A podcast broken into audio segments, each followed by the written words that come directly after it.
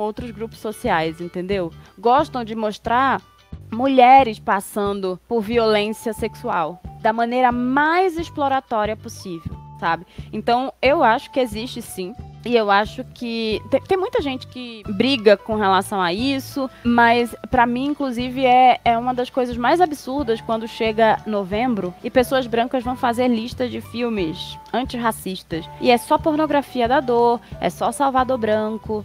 E, e, enfim, é tipo assustador pensar que, tipo, ah, é tão. Vamos naturalizar, né, o excesso de violência. Como se não bastasse ver um jornal, assim. Oi, eu sou Dayara.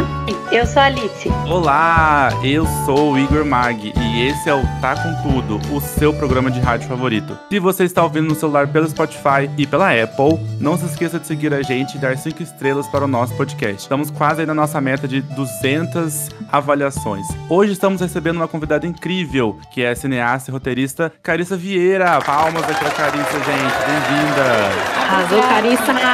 Obrigada pelo convite. Prazer estar aqui com vocês. A gente, a gente que agradece. Carissa, para começar, a gente gostaria de pedir que você se apresentasse para os nossos ouvintes e falasse um pouco da sua história, do seu trabalho, seus arrobas. Então, eu sou formada em cinema e audiovisual. Eu trabalho escrevendo, né? E comecei a produzir conteúdo já faz um tempo também. Então, eu falo de gênero e raça dentro do audiovisual, mas eu tenho um enfoque grande dentro do cinema de horror. E é isso, tô no YouTube, tô no Instagram, agora tô no TikTok. e, e é isso, assim, sempre trazendo questões relacionadas a estereótipos, é, raciais e de gênero, é, falando de filmes e séries que tenham a ver com essa temática. E é isso, porque tem muito a ver com a pesquisa que eu faço, né, e com o próprio próprio trabalho de escrita que eu faço, que é isso, né? Eu sou uma mulher, uma mulher negra, e aí entrar em sala de roteirista, e, enfim, é, acaba que é, é, o fato de eu ser uma mulher e ser uma mulher negra me levou a pesquisar, né, narrativas voltadas para gênero e raça, né? Arrasou, Carissa. A gente gravou com a Anne do Preto Nerd há um tempo atrás. Falou bastante sobre horror negro. A gente nem, nem conhecia esse termo ainda, né? Mas a gente falou bastante sobre isso e ela é incrível, né? E aí quando eu falei para ela que a gente ia gravar com você, ela ficou super animada, mandou um abraço também. Hoje então, como vocês já ouviram, né, a Carissa aí especialista em representação representatividade negra, né, no audiovisual, e a gente queria falar sobre, sobre isso, né? E a gente já vai começar com uma pergunta de uma ouvinte nossa, que a gente às vezes traz perguntas de ouvintes, e aí a gente fez um post falando que a gente ia gravar com você, e vieram algumas perguntas. E essa ouvinte, ela queria saber, Carissa, se você considera que houve uma evolução nos últimos anos na representatividade negra no audiovisual, alcançando maior representatividade, ou se não houve essa evolução. O que, que você acha?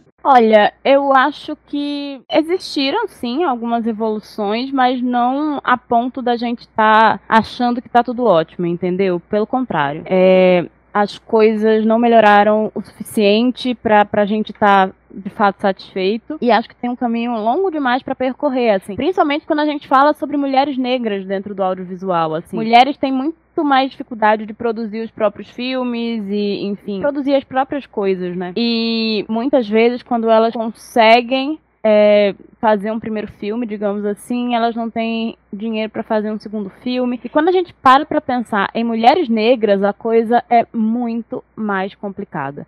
Então, assim, já faz anos que a gente vê muitas pessoas negras é, produzindo filmes, a gente tem visto várias séries com protagonismo negro, mas a gente também tem visto algo que para mim é extremamente absurdo, que é que são produções com falsa inclusão. E assim, e, e, com muita gente achando que tá vendo algo bastante inclusivo, e na verdade não é. Eu acho que a gente precisa começar a ter um debate um pouco maior ou mais bem direcionado, digamos assim, com relação ao que significa diversidade, inclusão, viraram palavras que as pessoas é, dizem o tempo inteiro, mas de fato elas não. Muita gente não sabe de fato, sabe? É, como isso se dá dentro do audiovisual, porque assim, muitos filmes, muitas séries têm personagens negros, mas eles são estereotipados. E de adianta ter personagem é, negro se esse personagem é mal representado? Se isso acaba prejudicando a população negra como um todo. E assim, quem vier dizer que, nossa, mas cinema não influencia na vida real, tem uma coisa que eu bato, uma tecla que eu bato muito, inclusive nos cursos que eu dou, e, e enfim, é ciclo. A vida influencia o cinema, o audiovisual, né, como um todo, e o audiovisual influencia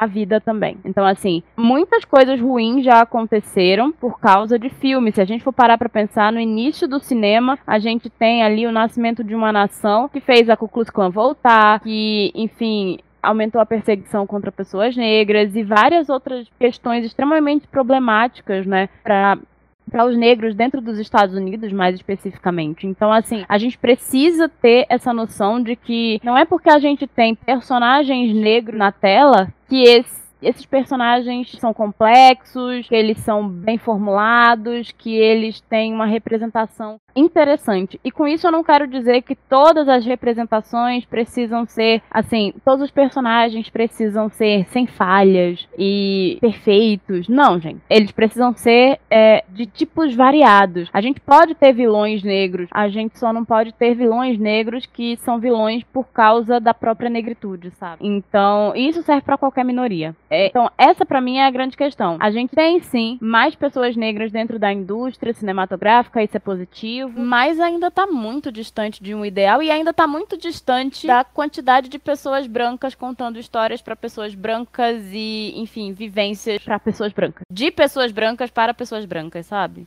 Carice, vou aproveitar, continuar dentro desse assunto, mas falar, perguntar um pouco para você, porque eu acho que, além dessa questão da, da importância de quebrar os estereótipos em que as pessoas negras são colocadas né, dentro do audiovisual, também queria que a gente falasse um pouco sobre a importância das pessoas negras estarem sendo representadas não apenas é, na tela que a gente vê, né, mas fora das telas, na produção, no roteiro, na direção, nos assistentes, né, estarem é, construindo esse audiovisual como um todo, né, porque o que a gente vê muitas vezes só um ator ali ganhando destaque, uma atriz ganhando destaque, enquanto a produção envolvida não está representando de verdade, porque ela, ela tá apenas querendo cumprir uma tabela, né? Cumprir um checklist ali de inclusão. Sobre a questão por trás das câmeras, é essencial, gente. Não tem como é, a gente ver mudança de fato sem um número maior de pessoas trabalhando por trás das câmeras. E assim, a gente só começa a ver de fato uma mudança através dessa lógica, assim. A gente hoje tem alguns filmes, tipo o Marte 1, que é um filme brasileiro, que é o nosso escolhido para representar o Oscar, né? Representar o Brasil no Oscar ele é de um homem negro e ele fala de uma família negra e ele traz uma outra ótica, um outro olhar. E tudo isso porque a gente tem um diretor negro, porque a gente tem pessoas negras na produção. Se a gente for pensando no Brasil de novo, se a gente for parar e olhar os filmes da Glenda Nicásio, que é uma mulher negra e que só coloca na tela histórias de pessoas negras, em geral mulheres e é uma outra ótica, né? E ela coloca atores negros, mas ela nos bastidores também, sabe? Você vai ter outras pessoas negras trabalhando. Então é assim que você vê uma mudança, uma mudança de olhar mesmo, porque uma coisa muito absurda que acontece é como as pessoas não sabem fotografar pensando em audiovisual, tá? A gente precisa, todo filme, toda série tem a fotografia. Tem um diretor de fotografia. E é impressionante como muitos não sabem fotografar pessoas negras. Especialmente pessoas negras retintas. Porque o negro de pele mais clara é mais, é, é, é mais fácil, porque.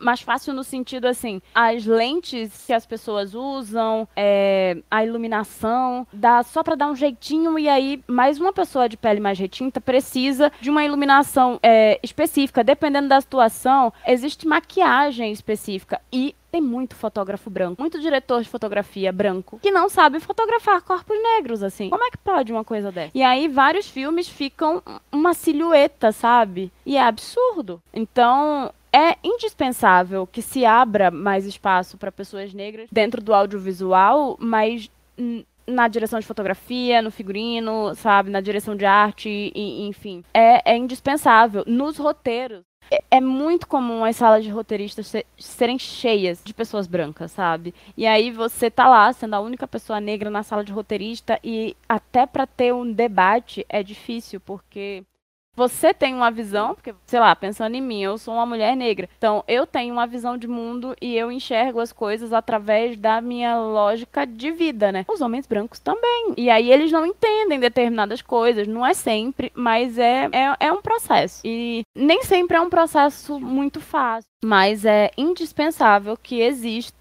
é, mais espaço mesmo para pessoas negras trabalharem dentro do audiovisual. Eu acho que ainda falta muito, mas eu consigo ver dentro do Brasil uma melhora gradual. Ainda curta, mas gradual, assim. É, Martin e vários outros filmes não existiriam sem, sem esse movimento, sabe, de pessoas negras fazendo filmes e, e, isso é incrível. Ô Carissa, eu só queria também complementar a pergunta da Alice, é que você falou, é, você respondeu assim, incrível a primeira pergunta e eu concordo super com você. Mas as pessoas que assistem, né, séries, filmes e veem ali personagens negros, personagens asiáticos, é, personagens uh, gordos, né, PCDs, acham que tá tendo ali uma representatividade. Aí eu queria que você desse um exemplo, um exemplos, né, para os nossos ouvintes dessa, dessa estereotip, eh, estereotipação que fala é, da, dos personagens para que as pessoas realmente entendam o que, que você está querendo dizer quando você fala do, desse estereótipo, né? Porque a pessoa fala, ah, não, tem, tem um personagem negro ali. Isso é representatividade. Mas na verdade não é, como você muito bem falou. Então, é porque existem muitas nuances nisso aí, sabe? Não dá nem para dizer assim, é, a lista de estereótipos é gigantesca, então é uma coisa que leva um tempo. E ao nível de realmente exigir pesquisa e, e enfim. Mas, se a gente for olhar, pronto, vamos pegar a TV brasileira. A gente tem um país cheio de pessoas negras. E a gente precisa entender que não é porque a pessoa é negra que ela, sem, que ela nasce com consciência racial. A gente é criado num país que tira a nossa consciência racial. E que muita gente é negra e não se reconhece como negra. E isso justamente porque existe um, uma lógica, né, de apagamento mesmo. E tentam tirar a ideia de, de, de orgulho mesmo, né? De, de, toda uma comunidade, só que é isso. Somos pessoas distintas. E já começa por aí. Personagens que são estereotipados, em geral, eles não são bem desenvolvidos. Eles estão. Muitos personagens negros, asiáticos acontece também, enfim, qualquer minoria social. E é curioso porque pensar em negritude dentro do Brasil é uma minoria social que é maioria na população. É bem complicado. E aí, assim, não são personagens bem desenvolvidos, são personagens que servem como uma escada, servem para o protagonista branco crescer, muitas vezes. E a nossa televisão é especialista em mostrar personagens negros que estão sempre em posição de subalternidade. É, a gente não tem muitos personagens negros em ambientes diversos, eles são sempre. É, é isso, colocado nessa posição, né, de muitas vezes escravizados em novelas de época e, em geral, protagonistas brancos que são salvadores dos personagens negros. Muitas vezes é isso, né? Quando a gente não está falando de novelas que se passam na época, né, que, que, existia a escravidão, a gente fala dos dias de hoje, mas a gente não tem personagens negros com anseios próprios, desejos próprios e que fazem as coisas pela própria vida. Em geral, eles existem ali para ser um alívio cômico de um personagem branco que tá numa posição de destaque. É, ou muitas vezes também é, eles estão ali através de um olhar que coloca como se pessoas negras não fossem bonitas, não fossem inteligentes, fossem trapaceiros. Então, assim, não é um estereótipo, são vários estereótipos, sabe? Por isso que eu disse não dá para chegar e explicar assim é, quais são os estereótipos, porque são muitos. E exige um tempo mesmo de você parar e entender. Tudo é uma questão de olhar. E a gente é educado a ter um olhar meio único, a ter uma visão meio única. Isso é até complexo porque a gente, como pessoa negra, precisa desconstruir o nosso próprio olhar para ver, por exemplo, o quanto muitas vezes colocam nossas histórias através de uma ótica de extrema violência que não enriquece em nada as narrativas e que viram pornografia da dor, única e exclusivamente, sabe? E tem muito filme que ganha prêmio e que muita gente acha incrível, muita série assim que tá aí só perpetuando mesmo uma lógica de, de violência contra pessoas negras, assim, porque se a gente for olhar, basta abrir o jornal, basta assistir um jornal todo dia tem algum tipo de violência com pessoas negras. Esses últimos anos, assim, tem sido assustador a quantidade de pessoas negras morrendo por conta da polícia e de vizinhos violentos e on, enfim, e as pessoas dizem, mas não foi racismo. E o audiovisual perpetua essa ideia, sabe? Então, assim, boas representações de qualquer grupo minoritário, elas passam pela lógica de que não é necessariamente ter um personagem negro asiático dentro da narrativa. Primeiro, porque só, só pode ter um. Segundo, por que, esse personagem ele não tem narrativa própria? A história dele não existe de fato. Ele tá ali só para ser a pessoa que está do lado do protagonista branco, sabe? Existem vários pequenos detalhes que a gente olha para saber que é uma representação de verdade, não apenas tokenismo, que é essa lógica, né, de pegar qualquer pessoa de um grupo minoritário, criar um personagem de um grupo minoritário, colocar ele no seu filme, na sua série, na sua propaganda, e ele tá ali só pra pessoa cumprir essa tabela, dizer assim, olha, tá vendo, eu sou inclusivo. Eu, bot... eu não coloquei só pessoas brancas. Então, enfim. Isso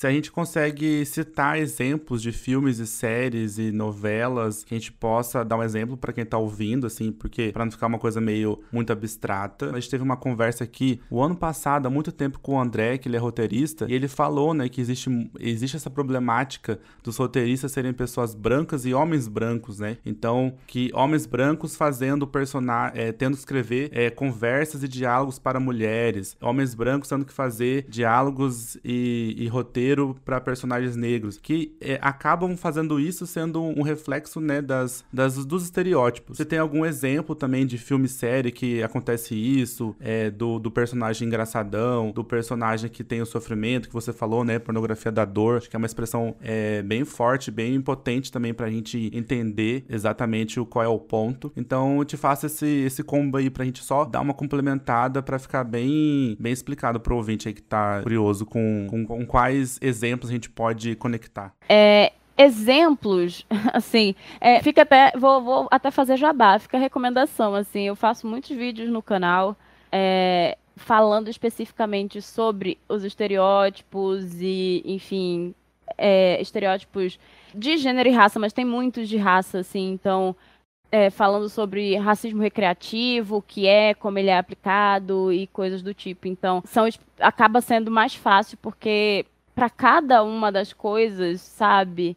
Precisam de explicações relativamente grandes. Então, não dá aqui para eu também dar um zilhão de exemplos e es explicar cada um deles. Mas, por exemplo, é, Salvador Branco é algo muito comum. Então, você tem é, filmes, sei lá, Histórias Cruzadas, The Help que a própria Viola Davis diz que se arrepende de ter feito esse filme porque o filme usa as empregadas negras para enaltecer, na verdade, a Salvadora Branca, que de fato é a protagonista do filme, que é a personagem da Emma Stone. E é isso, as personagens negras, elas são só uma escada para as personagens brancas. Que é isso. Ela... E tem essa narrativa tem. da dor também, né, nesse filme. Da, da mulher negra que perdeu o filho, da mulher negra que sofre violência doméstica, da mulher negra que, que é presa por ter roubado um anel ali para vale sustentar seus também... filhos. Tem todo esses, todos os é, estereótipos e, e o pior é que, assim, você tem essa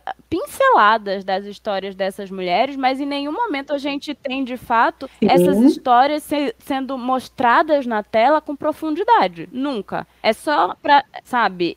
Enquanto não, isso, não você mesmo. tem a personagem da Jessica Chastain, que tá ali, é a mulher que chegou recentemente na cidade, e a gente tem um tempo gigante de tela dela e do processo dela com as outras mulheres da cidade, com o marido e os incômodos e enfim sabe? Então, não existe desenvolvimento de fato dessas mulheres negras. Enquanto isso, você tem personagens brancas sendo muito bem é, desenvolvidas.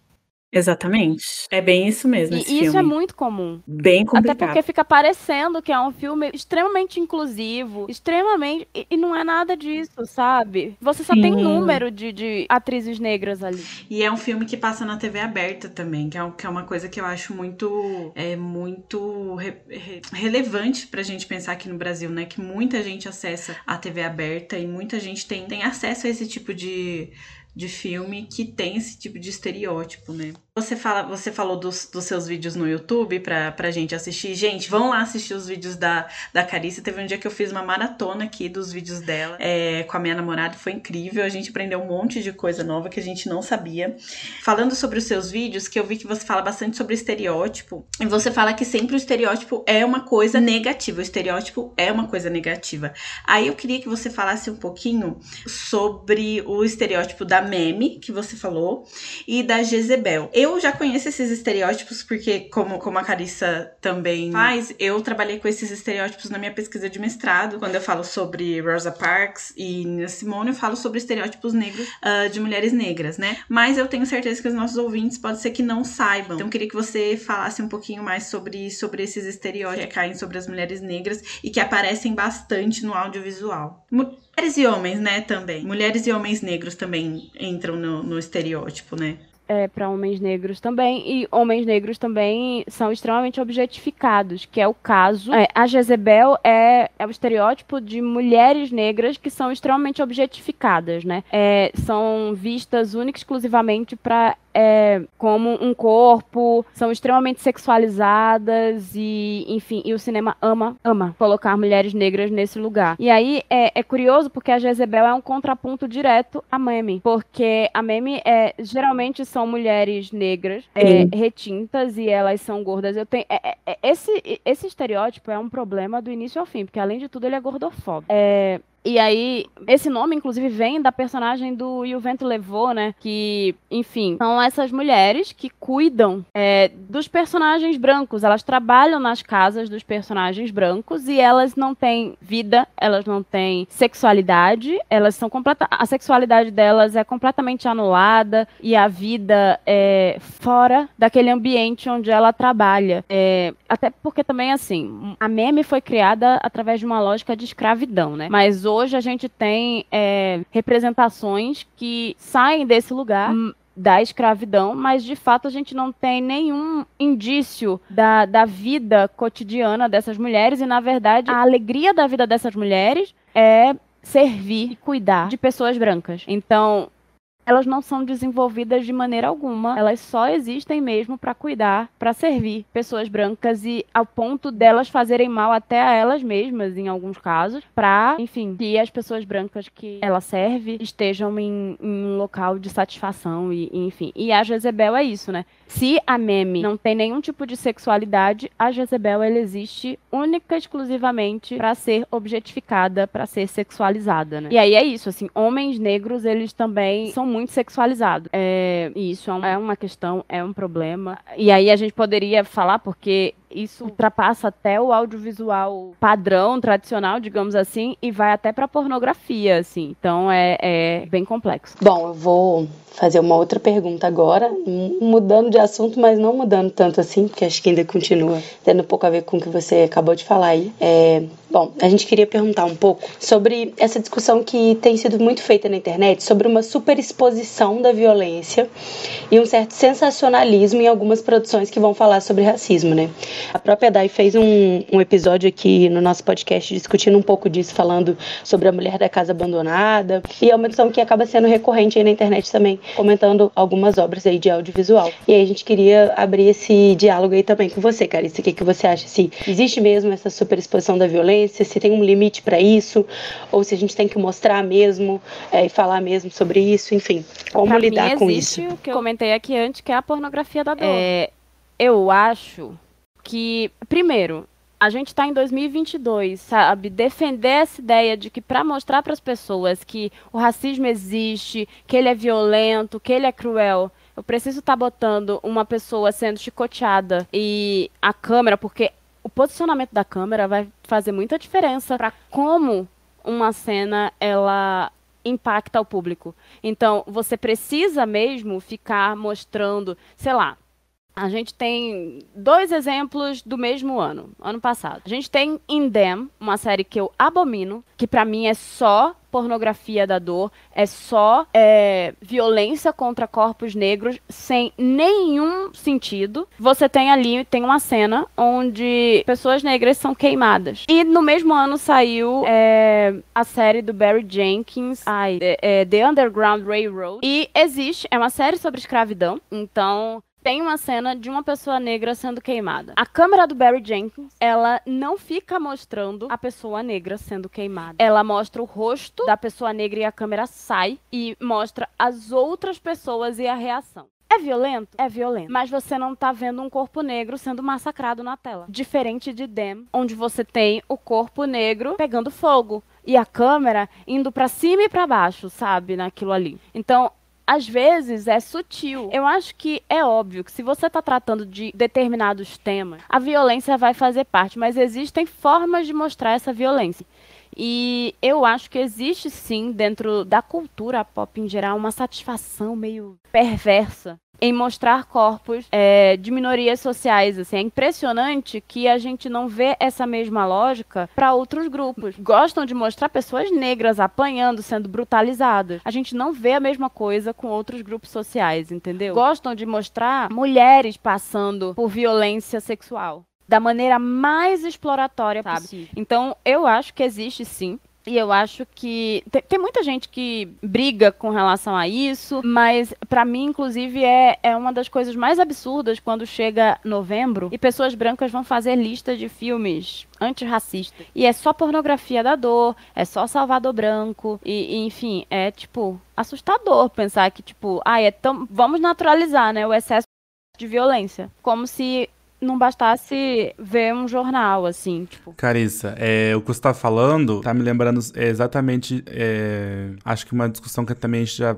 já pautou aqui rapidamente sobre por exemplo, quando a diferença entre House of the Dragon, né, e Game of Thrones, que em Game of Thrones nas primeiras nos primeiros episódios tinha muitas cenas, né, de, abuso, de estupro, e muitas mulheres falavam assim: "Ah, não precisa não precisa mostrar violência para que seja para que, para que a pessoa que assista entenda a violência, né? E teve um, uma diferença muito grande dessa série para outra. E você foi falando, né? Também foi me, me, pensando assim, todos esses grupos, né? Essas minorias, a gente vê essa isso acontecendo, né? Por exemplo, você pega muitos filmes e séries clássicos que de alguma forma queria abordar a sexualidade da, dos personagens. Também você via sofrimento, agressão, que apanhava na rua, na escola. Então, eu tava. Eu até lembrei, às vezes, até de uma série sobre personagens judeus, é a mesma coisa, né? Então, acho que isso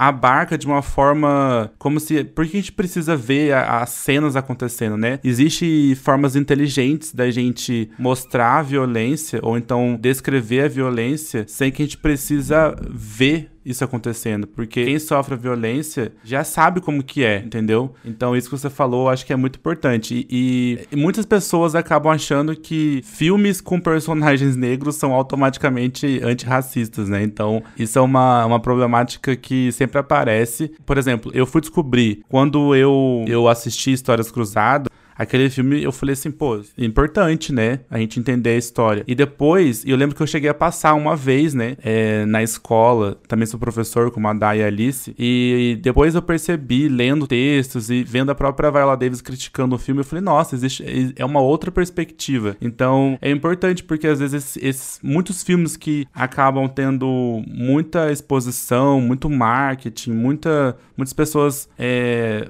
como que eu digo, incentivando ou falando, não, esse filme é bom, esse filme mostra isso, e na verdade não é, né? Então eu sempre, eu sempre sou o tipo de pessoa que sempre pede um exemplo, então eu tô, tô até meio chato em relação a isso. Mas, Carissa, uma, uma coisa legal que a gente poderia falar, que, que é sobre a diferença de tropo narrativo e estereótipo. Porque algumas pessoas não sabem a diferença e é uma coisa que você fala muito nos seus vídeos, né? Se você conseguir, assim, rapidamente, assim, só pra gente é, falar sobre isso, porque eu mesmo não sabia. Eu achei isso muito interessante. Aí acho que os ouvintes vão gostar também. Muitos estereótipos são tropos narrativos, Sim. mas nem todo é, tropo narrativo é um estereótipo, tá? Então, o que, é que acontece? O tropo narrativo é um recurso usado dentro de, um, de uma narrativa que pode ser audiovisual, mas pode ser, enfim, literária, é, o tropo ele existe em, em todas as formas de narrativa, né? Então, o tropo ele é um recurso usado e que é repetido muitas vezes porque ele funciona geralmente, né?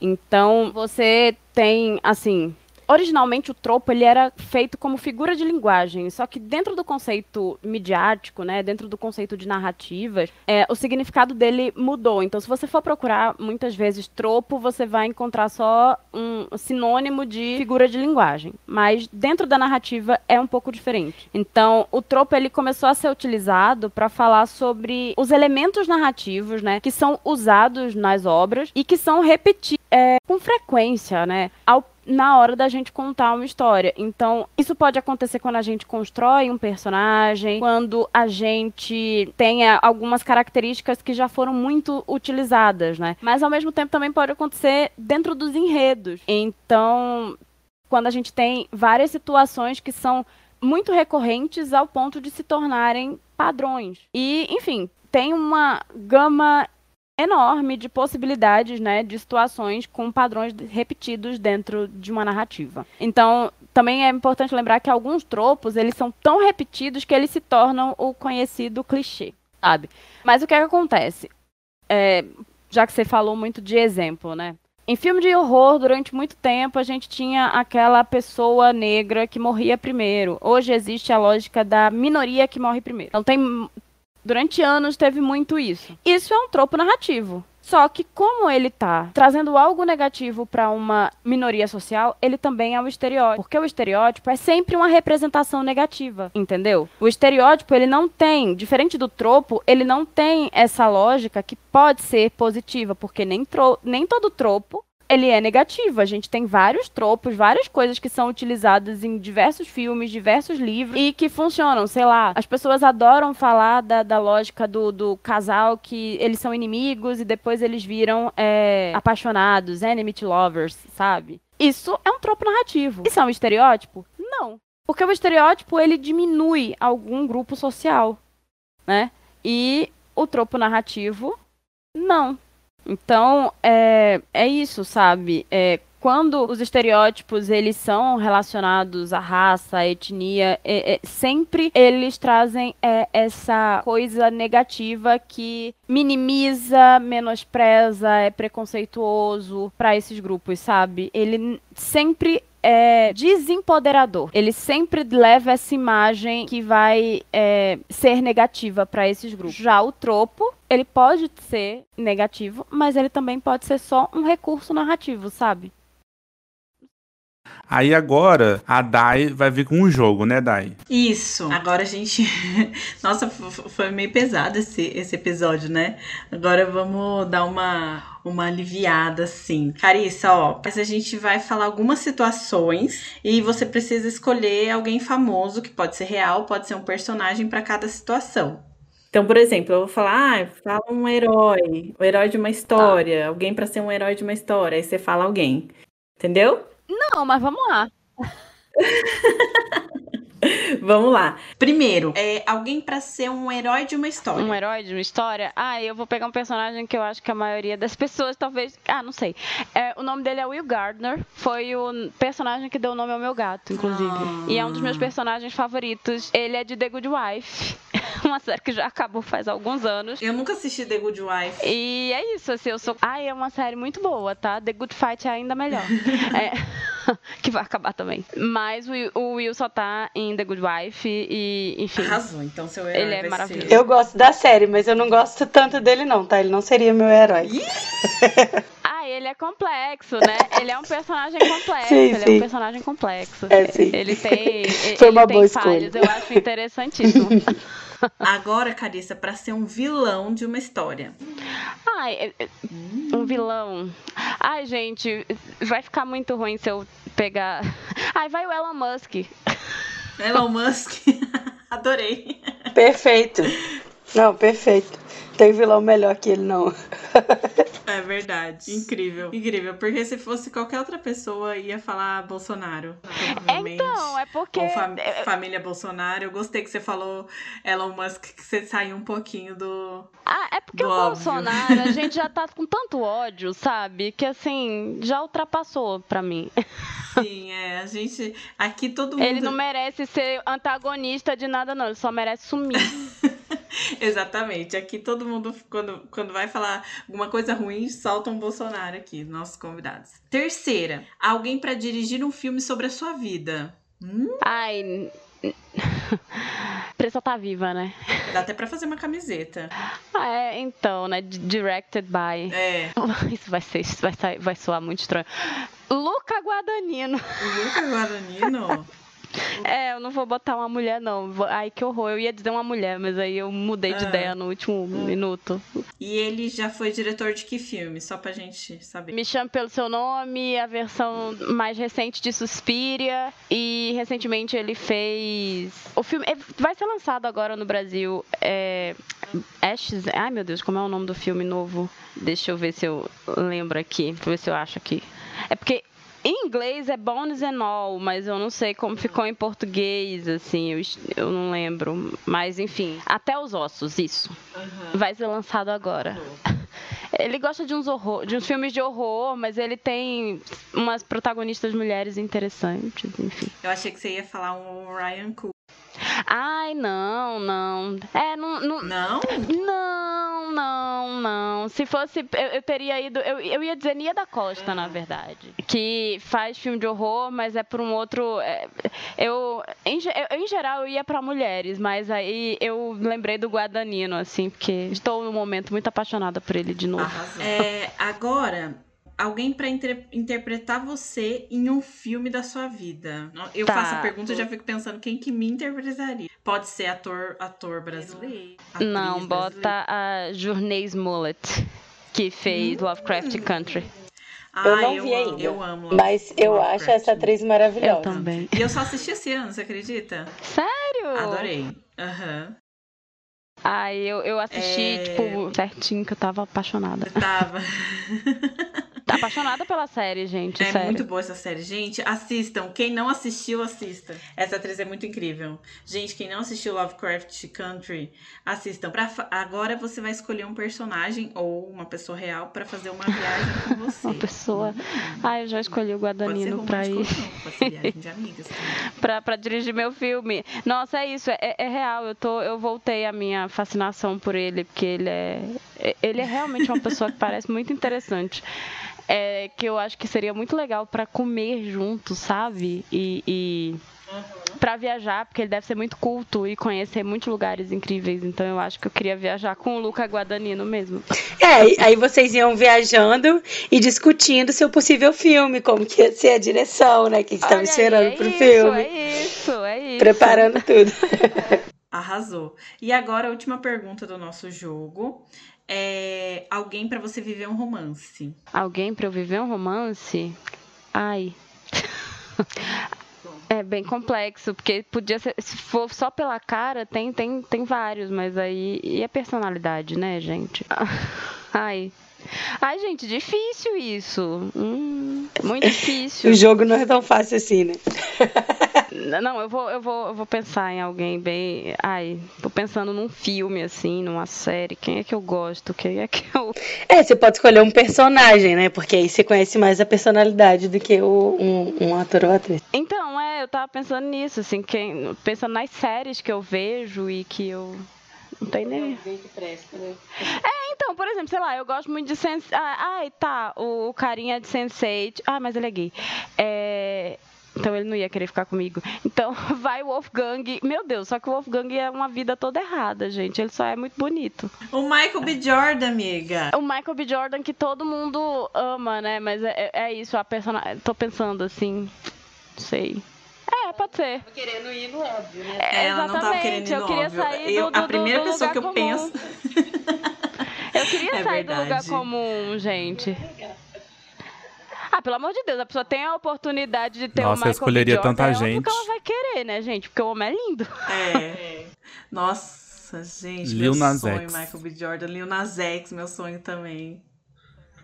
Viola Davis, meu Maravilhosa. sonho. Nossa, amo. Coloca aí to todos os personagens bissexuais. Sabe como que é o nome daquela atriz que... Como que é o nome daquela atriz que fez Avatar? As... Que fez Isso. a Zoe Gamora? Saldanha.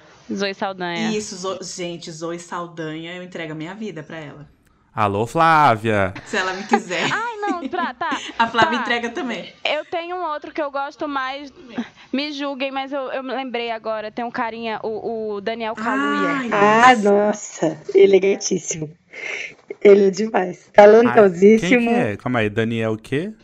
Você conhece ele sim, aí. Ele fez, ele fez Pantera Negra primeiro. O Corra, primeiro Pantera ele Negra fez, ele fez. o Não Não Judas de Messias Negro. sei. Ele fez uma, Ele é ele fez. Black Mirror, uma, uma das. Sim, foi aí que eu conheci ele, inclusive. Mas Ô, Carissa, eu queria que você fizesse. Eu sei que você já fez muito isso, mas é, indicasse um filme ou uma série da sua vida que você acha que As assim. pessoas precisam referen- assistir. É, e que você acha que é referência, tipo assim, ó, todos os filmes com personagem, com pessoas negras precisam ser tipo esse. Qual que você indicaria? Ai, eu não acho que tem nada que seja exatamente assim, que todos precisam ser como esse, de verdade. Eu realmente não acho, porque, por exemplo, eu gosto muito de algumas coisas do Spike Lee, mas aí eu tenho problemas com a representação das mulheres negras dentro dos filmes dele. Então, eu não consigo, de fato, é, dizer que tem algo que seja realmente perfeito e não sei o quê. Dito isso, eu acho que o o filme do Barry Jenkins é Se a Rua Bill Falasse, que eu sei que tem gente que não gosta porque acha ele lento. Mas eu acho que tem uma das. Eu acho que o Barry Jenkins filma, filma pessoas negras de um jeito que ninguém mais filma. É sempre lindo de ver. É lindo, assim, a câmera passeia pelos corpos de uma maneira muito bonita e chega a ser poético. Então, se a Rua Bill falasse, é um filme que eu acho que vale. Que tem. É, Então fica a indicação aí pros ouvintes. Ele, ele é algum algum stream, algum lugar que passa? É, tá na Netflix Acessível. agora. É, Então de, tá aí. de certa forma. acessível, eu diria. Né? Apesar que a Netflix tá cara agora, né? Netflix é mais acessível que Mas alguns eu, inclusive, vou aproveitar que tô streams. falando, já vou me despedir aqui. Obrigado, viu, Carissa? Foi incrível. Você falou coisas importantes. Eu adoro esse diálogo, esse debate. Então, foi lindo, foi lindo. Muito obrigado, viu? Que isso, eu que agradeço. Carissa, te agradecer também. Acho que muito da discussão que a gente fez hoje, às vezes, são coisas que a gente começa a formular, ou ver a discussão começar na internet, mas não consegue realmente aprofundar ela. E é tão bom, assim, te ver falar e ver trazer as coisas de uma forma mais explicada, mais profunda. Então, te agradeço muito por ter vindo participar. Vamos né, encerrar nesse episódio. É, aproveitar para dizer aí para os nossos ouvintes seguirem a gente no Twitter, Instagram e TikTok, arroba tá com tudo cast, e entrar no canal do Telegram para bater um papo com a gente. Temos episódios novos toda quinta-feira. E não se esqueça das nossas cinco estrelas e de compartilhar o episódio com quem achar que vocês podem gostar. E também sigam a Carissa, assistam os vídeos dela e vocês com certeza vão gostar. Carissa, muito obrigada, muito obrigada por ter aceitado nosso, nosso convite para gravar com a gente. E é isso, gente. Um beijo para todo mundo. Tchau!